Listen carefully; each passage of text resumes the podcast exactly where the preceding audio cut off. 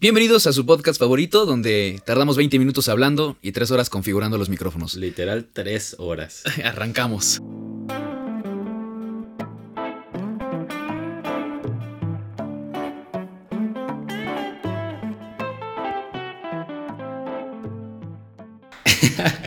Bienvenidos a este podcast, todos los que se conectan por primera vez. Nosotros somos Yavir y JJ. Vamos a ser sus anfitriones para esta temporada de nuestro podcast que va a hablar acerca del libro de Hechos. Exactamente, vamos a estar tocando este libro que eh, fue escrito por Lucas, eh, quien escribió también un evangelio, y ahora vamos a ver cómo esta es la continuación de ese evangelio. Y vamos a hablar acerca de esto porque es importante todavía para nosotros, porque nosotros entramos en esta temporada, cuando se arranca la iglesia en Hechos, todavía somos parte de esto. Y pues nuestro podcast, la primera temporada, como bien lo dijiste, vamos a estar hablando de diferentes escenarios de hechos y cómo todavía nos impacta lo que la Biblia dice sobre hechos a nuestra vida.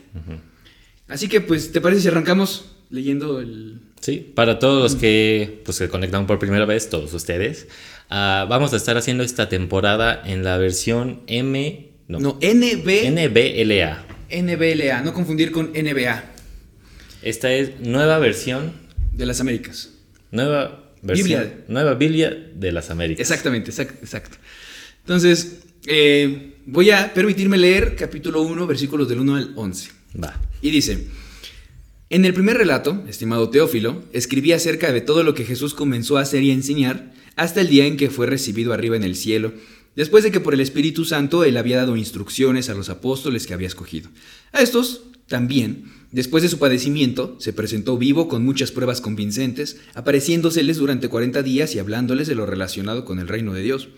Y reuniéndolos, los mandó que no salieran de Jerusalén, sino que esperaran la promesa del Padre, la cual, les dijo, oyeron de mí, porque Juan bautizó con agua, pero ustedes serán bautizados con el Espíritu Santo dentro de pocos días. Entonces los que estaban reunidos le preguntaban, Señor, ¿restaurarás en este tiempo el reino a Israel? Jesús les contestó, no les corresponde a ustedes saber los tiempos ni las épocas que el Padre ha fijado con su propia autoridad, pero recibirán poder cuando el Espíritu Santo venga sobre ustedes y serán mis testigos en Jerusalén, en toda Judea y Samaria y hasta los confines de la tierra. Después de haber dicho estas cosas, fue elevado mientras ellos miraban y una nube lo recibió y lo ocultó de sus ojos. Mientras Jesús ascendía, Estando ellos mirando fijamente el cielo, se les presentaron dos hombres en vestiduras blancas, que les dijeron, varones Galileos, ¿por qué están mirando al cielo? Este mismo Jesús que ha sido tomado de ustedes al cielo, vendrá de la misma manera, tal como lo han visto, ir al cielo.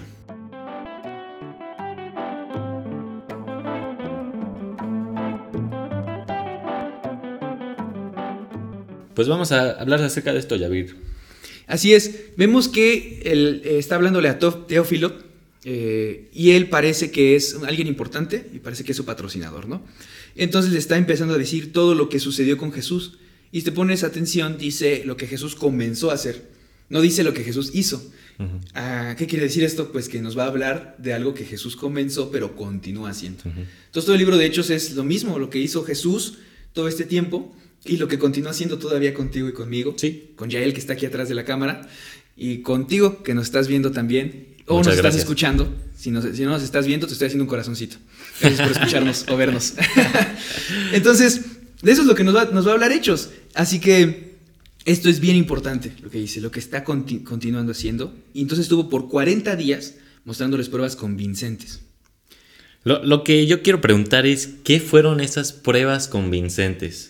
Bueno, primero que nada, ¿por qué tuvo que darles pruebas a los, a los discípulos? Sí, es, es, raro, ¿no? Normalmente pensaríamos, oye, estaba muerto tres días y volvió a aparecer, aparecer. ¿No sería suficiente prueba eso de que, hey, estoy vivo? Sí, sí, sí. y, pero ellos no, literalmente dice la Biblia que ellos no creyeron. Entonces estuvo Jesús 40 días, gastó 40 días en decirles, hey, estoy vivo. Y vemos pruebas de todo tipo. Vemos, por ejemplo, cuando Tomás no creía y le dijeron sus, eh, sus amigos, ¿no? Los apóstoles, oye, el maestro está vivo. Y él dice, ya sabes, con ese sonido mexicano. Nah. Exactamente, gran, gran imitación, querido JJ. Como no saben, los que no pueden ver, soy de Corea, entonces soy muy estoy muy familiarizado con los sonidos mexicanos. Exactamente, entonces eh, simplemente Tomás dice, Y con eso él dice todo, ¿no? Dice, no creo, no. Si no voy yo y toco sus heridas y meto mi mano en sus heridas, no voy a creer. Sí, y, y Jesús felizmente le dijo, Tomás, toca la herida. Hazlo. Tú querías eso, ahí te va, ¿no?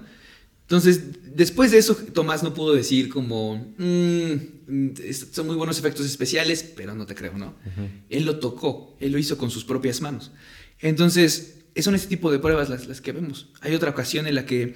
Jesús eh, come con ellos, cena con Exactamente. ellos. Y lo hace en un contexto en el que Pedro se, se desespera, dice Jesús no va a regresar, ya lo mataron, eh, ya no tiene sentido que sigamos aquí juntos, me voy a regresar a pescar.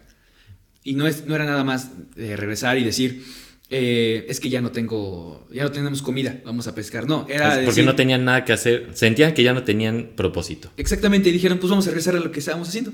Entonces van a pescar y le dicen eh, los demás, pues te acompañamos. No pesca nada. Y Jesús, Obviamente. Jesús con mucho amor y con una, con, yo creo que con una sonrisita, le dice, hijitos, ¿tienen algo de comer? Y yo me los imagino como, ¿no estás viendo?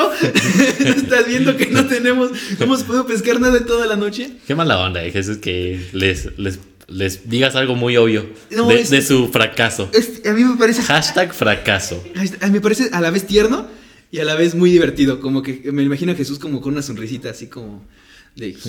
¿A poco no pescaron nada? ¿A poco no pescaron nada? No hay pescado. Entonces, entonces le dicen, ¿por qué no echas la red para allá? Y ellos, bueno. Y lo hacen y otra vez reciben muchos peces, pescan muchos peces. Y entonces Se dan cuenta. Juan se da cuenta y dice, hey, es el Señor. Y entonces es cuando ellos, este, Pedro se muere de la vergüenza, etcétera, y come con ellos. Sí. Y uno puede decir, eso sería prueba suficiente.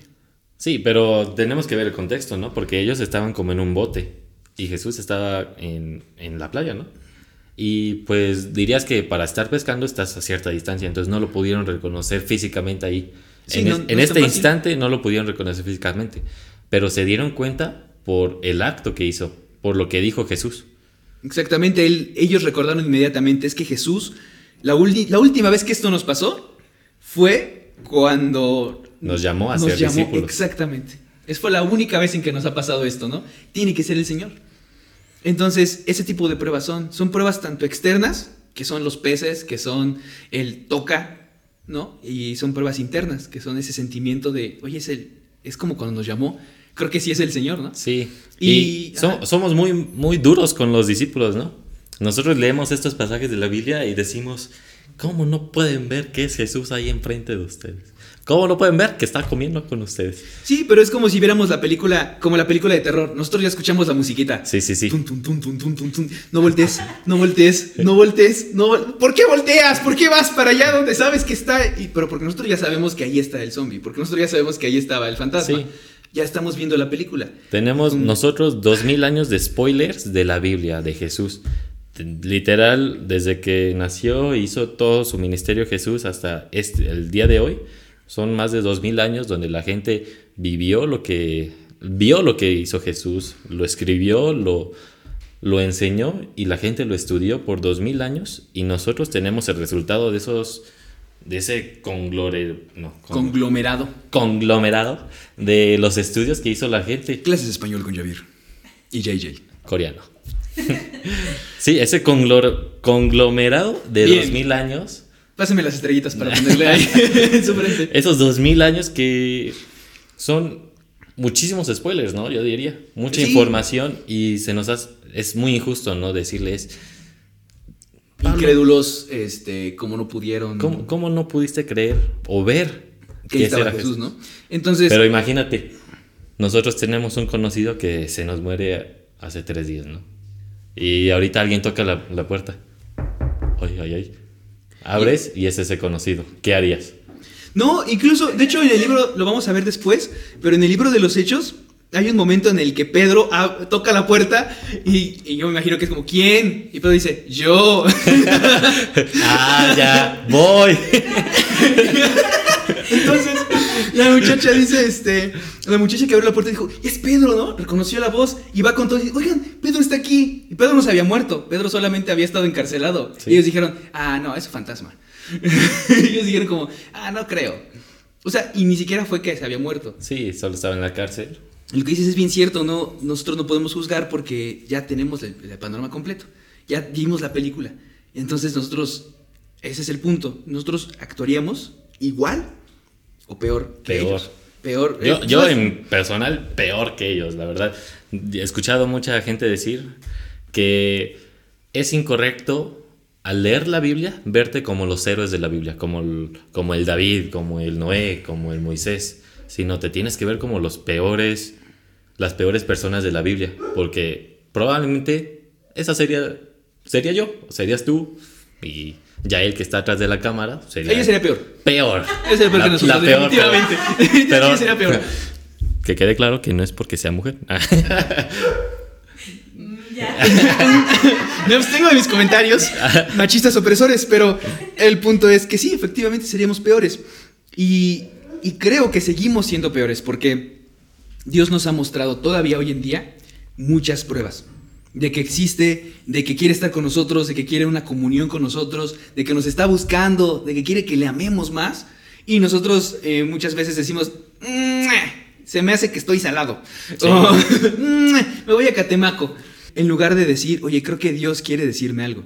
Oye, creo que Dios me está buscando. Y Dios me está dando pruebas de que me está buscando, me está dando pruebas de que me ama. Y no estoy hablando solamente de cuando uno no conoce a Cristo. Estoy hablando de ya gente que, que somos cristianos muchas veces nos acostumbramos a su presencia, nos acostumbramos tanto que necesitamos otra vez de esas pruebas. Y abrir los ojos y decir, sí, cierto, es el Señor el que está haciendo esto, ¿no? Es el Señor quien está moviendo todo.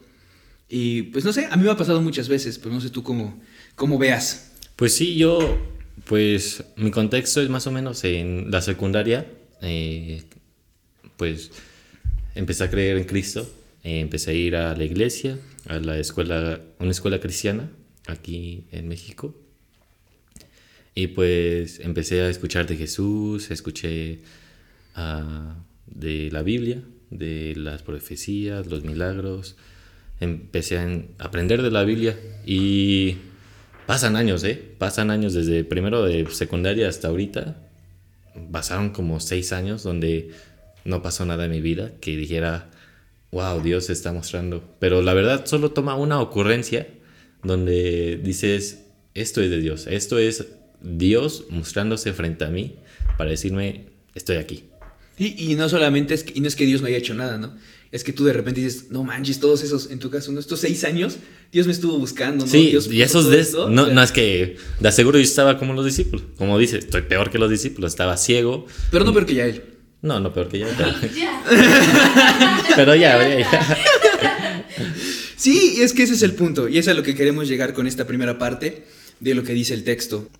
Pruebas indudables, pruebas convincentes las que muestra el Señor, y aún así no creemos muchas veces. Pero, si abriéramos un poquito más los ojos, si quisiéramos poner la vista en lo que Dios está haciendo, creo que muchos de nosotros cambiaremos nuestra perspectiva de cómo Dios está trabajando en nuestras vidas. Sí.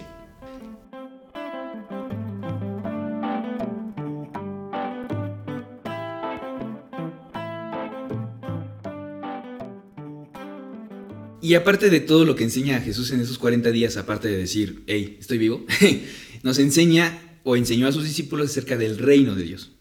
La continuación del trabajo que hizo por tres años con ellos. Exactamente. Estamos hablando de... eh, él les estuvo enseñando sobre el reino mucho tiempo y les enseñó que era un reino bien distinto al que ellos estaban esperando. Totalmente opuesto a los que ellos querían. Exacto. Entonces, pasa eso y otros 40 días son como las lecciones finales, ¿sabes? Es como ya eh, el punto final, donde ellos deben tener toda la información necesaria para ir y hacer su chamba, ¿no? Sí. Entonces les empieza a enseñar acerca del reino. Y ellos preguntan, oye Señor, ¿vas a restaurar en este tiempo el reino a Israel? Ajá, específicamente en versículo 6 dicen, restaurarás en este tiempo el reino a Israel. Palabra clave, a. A Israel. No un reino, no tu reino, no el reino este, mundial, no un reino de todos, es el reino a Israel. Ellos tenían esta vista en que creían que eran el centro, ¿no? Y no veían que Dios tenía un plan mucho más grande que ese. Tenía un plan para todos los gentiles, donde Dios quería con este tipo de reino cambiarles la perspectiva. Cambiar la perspectiva que ellos tenían de sí mismos, de los gentiles, del mundo, de los, de los samaritanos, de su vecino, de todos, ¿no? Sí, Jesús- porque ¿cuál, cuál era el contexto que ellos tenían de, de cómo pensaban, su, su perspectiva de, de qué, es- qué tenía que pasar? Exacto. Eh, ¿Tú te acuerdas de la entrada triunfal? triunfal? Sí, Entra y ellos esperaban que entrara con su caballo, que entrara con espada, con ejército. Pero entró en un burro. Exactamente. Uno puede pensar, oye, qué chafa. Imagínate, incluso Juan Bautista, no sé si te acuerdas en algún momento, él está preso, está preso y entonces manda a decir, oigan, pregúntenle a Jesús, ¿eres tú el que estamos esperando? Porque no sé tú qué pienses, pero según yo, corrí- corrígeme Jesús, si ya llegó el rey, ¿por qué estoy preso? ¿Por Sí. qué estoy aquí? No, de- no se supone que deberían liberarnos, no se supone que ibas a traer, eh, tendrías que derrocar al imperio romano. ¿Por qué Herodes sigue estando arriba de mí? sí. Entonces Jesús le dice, mira, hay señales de que el reino ya está, los milagros, ¿no? Entonces era un reino diferente, un reino diferente al que el judío estaba esperando. El judío estaba esperando un reino como el que decía Juan y su hermano, este Jacobo, decían, oye Señor, mira, ellos están predicando, pero no vienen con nosotros. Tú dinos y vamos y les prendemos fuego.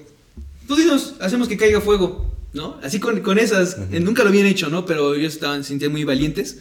Decían, hacemos que les descienda fuego, ¿cómo ves? Piedras, ¿quieres? Algo, algo que, te, que te gusta más, que se los trague el suelo, Señor, lo que tú quieras. Y, y Jesús dice, "Ay, esto no funciona así. No. Y luego se están peleando entre ellos. ¿Quién va a ser el segundo al mando? Sí, sie- siempre querían, ah, pues ser el, cuando se iba Jesús, pues quién iba a estar a cargo, ¿no? Porque siempre alguien tiene que estar a cargo de lo que deja el que se fue. Por ejemplo, si se va el jefe de tu, pues, de tu empresa y tú eres como el vicepresidente, obviamente tú vas a subir, ¿no? Pero Exactamente. entre ellos era como una jerarquía donde era Jesús y los demás, no había como una segunda mano. ah, bueno, no había una segunda mano así como nombrada, como de título, como Sí. vicepresidente a Jesús. Y todos, que- es que en este momento todos queremos eh, ser reyes. sí, Y ellos querían eh, ese puesto que tenía Jesús. Entonces estaban peleando y Jesús los escucha pelearse y dicen, a ver, el reino no es así. Ustedes saben que los reyes, los líderes de este, de este mundo, se enseñorean de los otros, es decir, los esclavizan, quieren sacar ventaja de los demás. Pero yo les, te- les tengo un reino diferente. En el reino que yo les traigo y en el que ustedes van a estar, ustedes van a servir. Lo siento, no van a ser ustedes a quienes les sirvan, ustedes van a ser los que van a morir por, el reino. sí, los discípulos querían, pues, querían pelearse entre ellos para ganarse el lugar, ¿no? Porque, que yo sepa, los discípulos eran como, venían de diferentes contextos y algunos ni se llevaban, ¿verdad? Habían unos que no se llevaban y hasta, pues... Sí, no- se peleaban. no- ajá, no era como la banda de los 12 cuates que jugaban full cada domingo, ¿no? Uno era árbitro. Sí, uno era cambio. Sí, sí. Nunca lo metían, pero uno era cambio. Ah, sí, no, no eran los mejores amigos del mundo. Eventualmente se hicieron amigos, ¿no? Se empezaron a llevar bien, pero no, o sea, para empezar, eh, uno era celote y el otro era recaudador de impuestos. O sea, teníamos ahí a, a dos bandos, ¿no? Estamos hablando de, de cosas fuertes entre ellos. Y Jesús, aquí es donde vemos el gran punto del reino que trae Jesús. Un reino de adentro hacia afuera. Sí, porque los, los judíos y contando a los discípulos querían que todo se fuera yendo hacia, hacia ellos mismos, que todo viniera a ellos, pero no, Jesús les estaba diciendo, quiero hacer un cambio en ti, quiero hacer un cambio en tu corazón y en tu pensamiento de cómo piensas, para que cambies dentro de ti, para que en sí puedas cambiar a los demás. Estamos hablando de un, de un cambio, una transformación y un reino de adentro hacia afuera. No, no solo en, eh, en esto, sino hasta geográfico. Porque si te das cuenta, dice Jerusalén, eh, Samaria, toda Judea. Dice Jerusalén, Judea, Samaria y hasta lo último de la tierra. O sea, estamos hablando de un- como una piedrita que cae en el mar o cae en el estanque y empieza a hacer ondas. Pero no solo en lo geográfico, sino también en el corazón. El corazón de los primeros que habían escuchado, ahí comienza, ahí cae la piedra. Y ahí comienza entonces a hacer las ondas que pueden transformar a otros. Sí, y, y creo que en este punto también tampoco podemos juzgar a los discípulos por pensar así, ¿no? Porque así era su forma de pensar, tenían una perspectiva geo, no, judeocéntrica. Exacto. Ah, y hasta nosotros, yo, yo fui criado donde creo que todos fuimos configurados a cierto punto en solo cuidar de, nuestra pequeña burbuja de, de, gente, ¿no? Por ejemplo, a mí era como mi familia y mis amigos, nada más. Nunca me dijeron, oye, preocúpate por tu vecino de la, del siguiente fraccionamiento o preocúpate por esta familia que está en otro pueblito o en otro estado. No, para mí siempre fue el, mi, mi papá, mi mamá, mi hermana y mis amigos de la escuela ya. Así es, entonces estamos hablando de un, de un cambio que es ahí y es radical porque estamos hablando de cambiar completamente tu perspectiva del mundo, toda, toda tu cosmovisión de que ya no me va, ya no quiero que la gente me sirva a mí, ya no me veo yo como una persona, un cuadrito individual, ya no me veo yo en el espejo como la única persona que importa en este mundo, sino que ahora digo, Dios me amó a mí, yo tengo que amar a los demás, Dios pensó en mí, que no me lo merecía, ahora yo tengo que pensar en los demás. Entonces eso cambia completamente tu perspectiva. Cambia tu lealtad, cambia tu corazón, cambia tu manera de ver a, tu vecino, a tu prójimo, eh, a la persona que está grabando este podcast. Cambia, de, cambia tu manera de ver todos. Sí, desde, desde el principio Jesús quería que hubiera un cambio dentro de ti para que pudieras cambiar lo demás, como ya lo hemos dicho. Él quería no ordenarte a alabar a Jesús o alabarlo a Él. No quería decir arrodíllate y sírveme, alábame.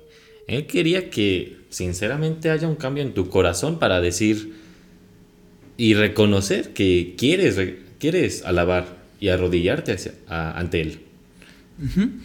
Necesita ver una transformación. El reino que trae Jesús y el reino que les iba a decir, del que ellos iban a ser ahora testigos. Él les dice, miren, chavos, lo que tú mencionabas, ya no les toca a ustedes saber esto. No les toca a ustedes saber el, cuándo empieza el reino. No les toca a ustedes saber cómo. Porque dice los tiempos y las épocas, o en otra parte, para los este, Reina Valera 60, tiempos y sazones. Sí, dice, para no les corresponde a ustedes saber los tiempos ni las épocas que el Padre ha fijado con su propia autoridad. Ajá, y para los ñoños, este, y es ni el Cronos ni el Kairos, ni el tiempo en el calendario, ni el ni, la, ni las circunstancias en las que va a ocurrir. No les toca a ustedes. A ustedes lo que les toca es ser testigos. Y ser testigos en, nuestro, en nuestra época, a veces pensamos, da tu testimonio. ¿Y qué es tu testimonio? Es contar, bueno, yo me llamo Javir, tengo 22 años. Y Acepté a Cristo a los 13 años y antes de eso, pues ah, sufría muchas drogas, sufría alcoholismo, pero Jesús me salvó. Exactamente. Y no nos estamos burlando de la gente que sí ha pasado eso, pero... No, no, no, estamos hablando de que es otro testimonio del que está viendo aquí. Eh, no está hablando de ese testimonio, no está hablando de que tú vas a contar tu historia en cinco minutos y de cómo dejaste tu adicción al Minecraft. Estamos hablando de cómo tú, eh, estamos hablando de este testimonio, es martus, mártir. Estamos hablando de alguien que proclama en los tribunales a Cristo, que proclama ante la gente a Cristo, que testifica y que dice, Jesús me cambió. Necesitas a Jesús, necesitas que te cambie a ti, porque a mí me cambió. Y puede cambiarte a ti. ¿Dices que viene la palabra mártir? Mártir. Chale, está muy, está, muy heavy eso, ¿no? Sí, qué agüite, ¿no? Y ahora, ahora, mira, cambia la palabra por mártir. Serán mis testigos. JJ salió agüited. A ver, ¿qué dice aquí? Ah, pues en el versículo 8 dice, pero recibirán el poder cuando el Espíritu Santo venga sobre ustedes y serán mis mártires en Jerusalén, en toda Judea y Samaria hasta los confines de la tierra. Exactamente. Entonces es, chale, señor. Sí, no, no, me lo esperaba.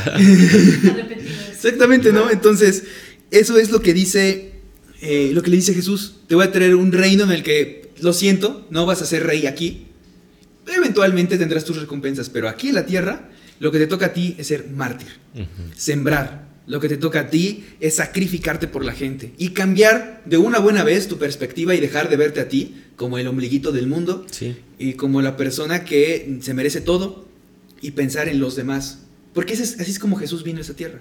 Si nuestro rey hizo eso y somos súbditos del reino, no podemos venir nosotros a querer estar por encima del rey. No, para nada. Pero esa es nuestra mentalidad ahorita. Nosotros queremos ser nuestros los reyes. Nosotros queremos imponer que queremos que todos sea igual, que todos queremos que nos amen, bla, bla, bla, bla, pero no.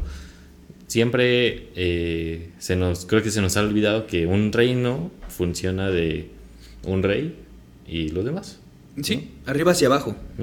No podemos nosotros eh, creer ser reyes y Jesús vino a sacrificarse. Sí, el problema es que nosotros queremos ser reyes cuando el rey ya está aquí, ya está con nosotros y queremos ser reyes tratando de sustituir lo que él ha hecho. Y no podemos, no podemos. O ir en contra de la manera en la que él nos enseñó el reino. Entonces, básicamente, en resumidas cuentas de todo esto, Jesús vino con pruebas que sigue enseñando a nosotros, pruebas convincentes de que Él quiere traernos, de que Él está vivo, de que Él quiere, nos llama a su presencia. Y nos llama a, proclamar un reino, no como el que nos enseñaron, sino un reino diferente. Un reino que va de adentro hacia afuera, un reino que transforma, un reino que se sacrifica por la gente. Entonces, creo que con eso podríamos concluir esto y dejar esta, esta bonita enseñanza y, y ponernos a pensar qué tanto estamos dejando que ese reino nos transforme a nosotros para poder compartirlo a la demás gente. Déjate, déjate transformar, déjate. Deja de ser testarudo. Digo yo, ¿no? Deja de ser testarudo en tus pensamientos, en tus perspectivas. Deja de ser testarudo y, y sé un discípulo. Sé, Jesús se los dijo en la, en la frente, les dijo, quiero cambiar cómo piensan. Y era completamente opuesto a lo que ellos creían y pensaban y querían que fuera su reino. Entonces, nosotros ni tenemos la, no creo que tengamos la tarea tan grande como los tuvieron los, los discípulos, pero creo que Sí. esa es la lección de, de este podcast, ¿no? No nos toca a nosotros traer el reino en la manera en la que nos gusta a nosotros, sino la manera en la que la- lo dice la Biblia. Traerlo en de adentro hacia afuera, transformación, en sacrificio, en entrega total a nuestro rey. Yo soy Yavir Y yo soy JJ. y atrás está Yael. Síganos en nuestras redes, esto es patrocinado por BAM Center México. Adiós. Hasta la próxima. Chao, chao.